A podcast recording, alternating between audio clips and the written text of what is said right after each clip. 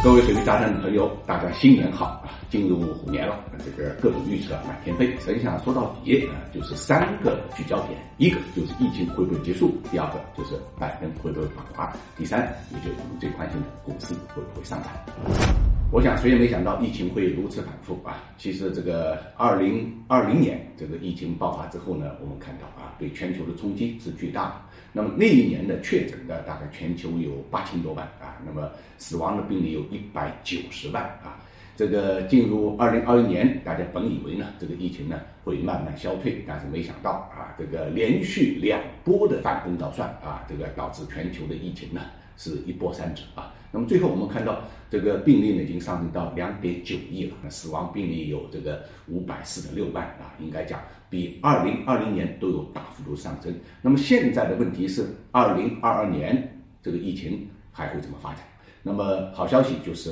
啊，这个随着这个病毒的变异，从德尔塔到奥密克戎，它的传播性虽然是在强化，但是呢，它的致病性啊，或者说是致死率呢，是大幅度下降的，而且呢，这个需要就医的比例呢，也是大幅度下降啊。所以我们看到美国啊，这个现在最厉害的时候，一天确诊的病例接近百万啊，但是和二零二零年一天确诊。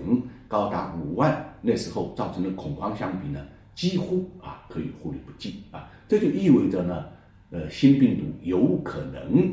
变成了一种大流感啊。这也符合病毒呃传播的一个规律啊，因为它呃传播的速度越快，传播的面越广，那么毒性呢可能会呃下降的也就越快。当然，这是我们的一种期望啊，我们希望这个病毒啊，这个能够按常理出牌。遵循病毒传播的规律，在二零二二年啊，我们对这个病毒呢有所这个遏制啊，那么疫情呢能够呢消退啊，我们社会能够回归正常。